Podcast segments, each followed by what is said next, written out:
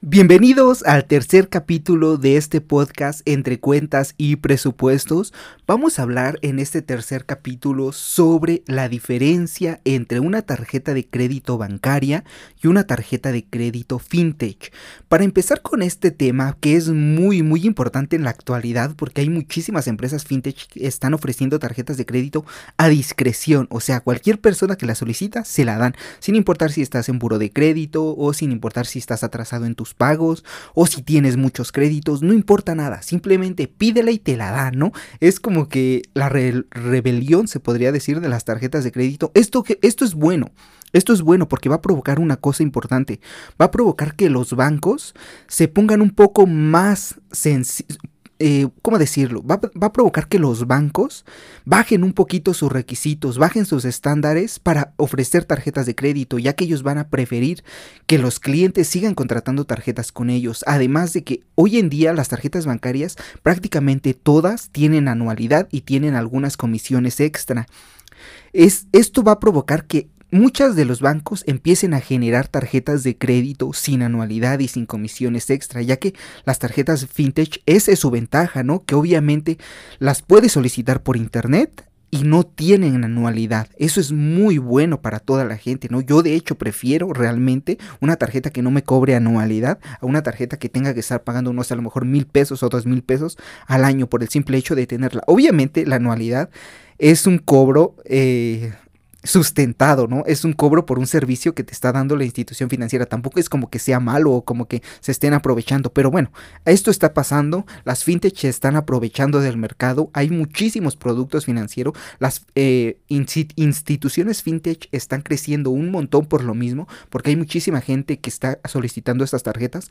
Pero vamos a hablar sobre lo importante. ¿Cuál es la diferencia entre estas tarjetas y cuál es mejor de las dos? Para empezar necesitamos saber qué es una empresa fintech. Bueno, vamos a empezar con un banco. Un banco sabemos que es una institución financiera regulada por el sistema financiero mexicano. Es una empresa que se, que se encuentra bajo regulaciones del gobierno mexicano y que además hay instituciones detrás de ellas vigilándolas para que, para que realicen actividades conforme a la ley. Entonces, todo podría decir que todo es bueno, ¿no? Con un banco, aunque obviamente ya en la práctica no siempre es de esa forma, pero bueno, eso es otro tema, que no, no hay que meternos en ese tema, en este, en este podcast, ¿no? Ahora una fintech. Una fintech es una empresa de tecnología financiera. Hay personas... Eh, financieros, colegas míos, que catalogan a las fintech como que no las consideran a muchas fintech si no tienen regulación. Y eso está mal. Eso desde mi punto de vista contable y financiero está mal. Una empresa fintech es una institución de tecnología financiera, tal cual. No importa si tiene regulación o si no tiene regulación por el sistema financiero mexicano. Ahora, hay instituciones fintech que sí cuentan con esa regulación, ¿no? Por eso se creó la ley para regular las instituciones de tecnología financiera, que es la ley fintech. Una ley que prácticamente en estos tiempos todos conocen, ¿no? Y ahora esas empresas fintech que van por esa regulación, pues obviamente son más confiables, obviamente ya se encuentran bajo un respaldo y bajo una supervisión. Entonces es mejor, pero simplemente hay empresas fintech reguladas y empresas fintech no reguladas. No es como que una fintech deje de ser fintech porque no tiene regulación, no. Una fintech, como su nombre lo dice, es una institución de tecnología financiera y tal cual. Puede tener regulación o no. Ahora, vamos a lo bueno de esto. ¿Cuál es la diferencia entre estas dos tarjetas de crédito y por qué es tanta la diferencia, no? Una tarjeta de crédito bancaria, por lo general, tiene como que ese reconocimiento, ¿no? Como ese reconocimiento de que es de una empresa bancaria, de que tiene un respaldo, de que tiene un sustento, de que sabes que si tú vas a comprar, no sé, a cualquier tienda, a un Walmart, a un Superama, a una bodega urrera, a una, a una, un Coppel, a un Electra, lo que sea, sabes que te la van a aceptar porque sabes que los bancos tienen ese respaldo, ¿no? Tienen esa tecnología que provoca que tu tarjeta sea aceptada en todos lados y muchos de los bancos puedes eh, utilizar tu tarjeta de crédito internacionalmente. Bueno, ya sé que mucha gente me va a decir, eso se debe a la marca de aceptación de la tarjeta. Sí, sí, sí, sí, pero no vamos a enfocarnos en eso, no vamos a enfocarnos en la marca de aceptación. La marca de aceptación es Visa o Mastercard, ¿no? Son las empresas que dan una marca para que sea aceptada en, en todo el mundo la tarjeta, pero no vamos a enfocarnos en eso, vamos a enfocarnos en el banco. Obviamente, una tarjeta bancaria tiene ese respaldo, ¿no? Y una tarjeta vintage, no, de hecho las tarjetas vintage, si ustedes han visto los plásticos, muchas veces son de colores extravagantes. Yo tengo una tarjeta, eh, una tarjeta de A-Banco, que es completamente como verde es como verde fosforescente, ¿sabes? Y tú llegas a una tienda, esa no es una tarjeta de crédito, es una tarjeta de débito, la de banco, y llegas entonces al llegas entonces a un establecimiento, a una tienda y te dicen, "Es que no aceptamos esas tarjetas." Sí las aceptan, pero obviamente son tarjetas que no las conocen, la gente es como de que esta tarjeta aquí, simplemente ahí empieza un cambio, ¿no? Ahí hay un cambio.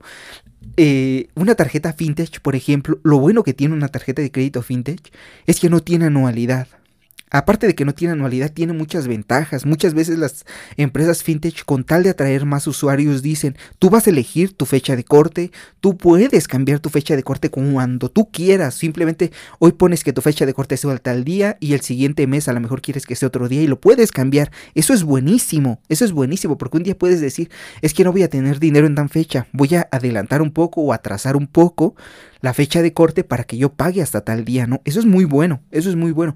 Además de que la ventaja más importante que tienen las tarjetas fintech desde mi punto de vista es que se pueden solicitar desde una aplicación móvil. O sea, tú simplemente creas tu... Tú simplemente creas tu cuenta en la aplicación y te la dan, te lo otorgan y te la envían a tu domicilio. Eso es buenísimo, ¿sabes? Ya no tienes que ir a pararte una hora al banco a que te autoricen tu tarjeta. Todavía todos los bancos tradicionales, hay bancos que están empezando a adoptar como que esta modalidad, ¿no? De ya decir, mira, desde la aplicación solicita la tarjeta y te la enviamos. Por ejemplo, Banco Azteca es uno de los que ya hace esta operación, pero con Banco Azteca, ¿qué pasa? Banco Azteca te dice, es que voy a enviar a una persona a tu casa para que te haga una entrevista y, o, o sea, aún no es completamente optimizado. Algo que realmente para mí ya debería cambiar, ¿no? Porque ya te piden directamente en la aplicación tu RFC, te piden una identificación oficial, te piden tu CURP, te piden tus datos, te piden tu comprobante de domicilio, o sea, te piden todo. Ya prácticamente al momento te piden tu huella, ya al momento de que creas para solicitar tu tarjeta, ya tienen todos los datos. Es lo mismo, los mismos datos que vas a subir al momento de ir al banco. Obviamente hay esa desconfianza, ¿no? De que mucha gente va a decir, y aquí por el contrario, una tarjeta bancaria es más segura ya que vas a un banco y en un banco entregas esos documentos. Mientras que la tarjeta fintech como tal, pues dices, lo estoy subiendo y no sé ni a quién carajos le estoy subiendo estos datos, ¿no? A lo mejor la aplicación no sé, no sé ni quién los va a recibir toda esta información que estoy subiendo, no sé cómo la van a usar. Y sí, en efecto, en efecto. Pero obviamente, pues la gente no se deja llevar por eso, ¿no? La gente se deja llevar por el que le van a dar una tarjeta de crédito. Y, y ahí la mayoría de, empresas fintech ya son como que muy reconocidas en México. Obviamente ya el solicitar una tarjeta es decisión de cada quien. Yo realmente considero que los bancos en algún momento deben de realizar todo ese cambio, deben de realizar ese cambio en su tecnología, que ya la tienen la tecnología, para que ya se puedan solicitar las tarjetas directamente desde una aplicación. Además de que deben de en ofrecer al menos un producto que ya no cobre anualidad, no, hay un producto que es obligatorio y se encuentra en la ley, que es el producto base o la tarjeta de la cuenta base, tarjeta de crédito base, que esa tarjeta de crédito no debe de tener esa anualidad, no debe de cobrar ningún tipo de comisión, pero para solicitarla es muy difícil. De hecho, ningún banco te permite solicitarla desde una aplicación o desde su página web. Debes de ir forzosamente a las instalaciones a solicitarla y en la mayoría de los casos te la van a negar, te van a decir no, no la podemos entregar, no tenemos el plástico, no sabemos de qué estás hablando. Entonces lo que te van a decir es, mira, tramita esta que tiene a lo mejor una anualidad o tiene a lo mejor un cobro extra o tienes que hacer una compra mensual para que no te cobremos anualidad, pero solicita esta y es como que no, ¿sabes? Yo me siento más confiado con una tarjeta con la cual yo sé que no tengo que hacer ninguna compra y que además no tengo que pagar ninguna anualidad. Y es decisión de cada quien, obviamente, ¿no? Hay personas que tienen capacidad económica muy alta, que por ejemplo solicitan tarjetas de crédito American Express, que cobran una anualidad muy alta, pero obviamente tienen un prestigio también muy alto, ¿no? Una persona que tiene una tarjeta American Express es como una persona que tiene un iPhone, así por así decirlo, ¿no? Entonces, yo cuál considero realmente qué es mejor. Yo no considero que realmente hay una tarjeta mejor, ni una bancaria ni una vintage. Yo creo que las dos son buenas opciones, las dos tarjetas son buenas. Obviamente cada una tiene sus ventajas, como ya lo vimos en lo que va de este podcast, ¿no? Las vintage las puedes solicitar desde la aplicación, no tienen anualidad, tienen beneficios extra como elegir tu fecha de corte, mientras que las bancarias tienen ese prestigio de que son tarjetas bancarias, de que además reportan a tu buró de crédito como tarjetas bancarias, además te eh, sumar a tu score para obtener mejores créditos a un futuro. O sea, todo tiene un beneficio, todo tiene un beneficio, pero las contras del banco, ¿cuáles son? Por ejemplo, por ejemplo, no puedes eh, solicitarla desde, desde una aplicación. Hay más requisitos para solicitar una tarjeta bancaria, ¿no? Entonces, yo creo que es muy importante si tú apenas estás empezando con este mundo de las tarjetas de crédito, primero que nada, solicitar una tarjeta de crédito vintage eh, aprender a utilizar las tarjetas de crédito y ya después de eso ya solicitar una tarjeta de crédito bancaria para que obviamente ya, ya hayas visto los dos tipos de tarjetas de crédito que hay, ¿no? Tanto la fintech como la bancaria. Y ya tú decidirás cuál crees que es mejor o cuál crees que eh, merece cancelarse y cuál no. Espero les haya gustado este podcast y nos vemos la próxima semana. Bye.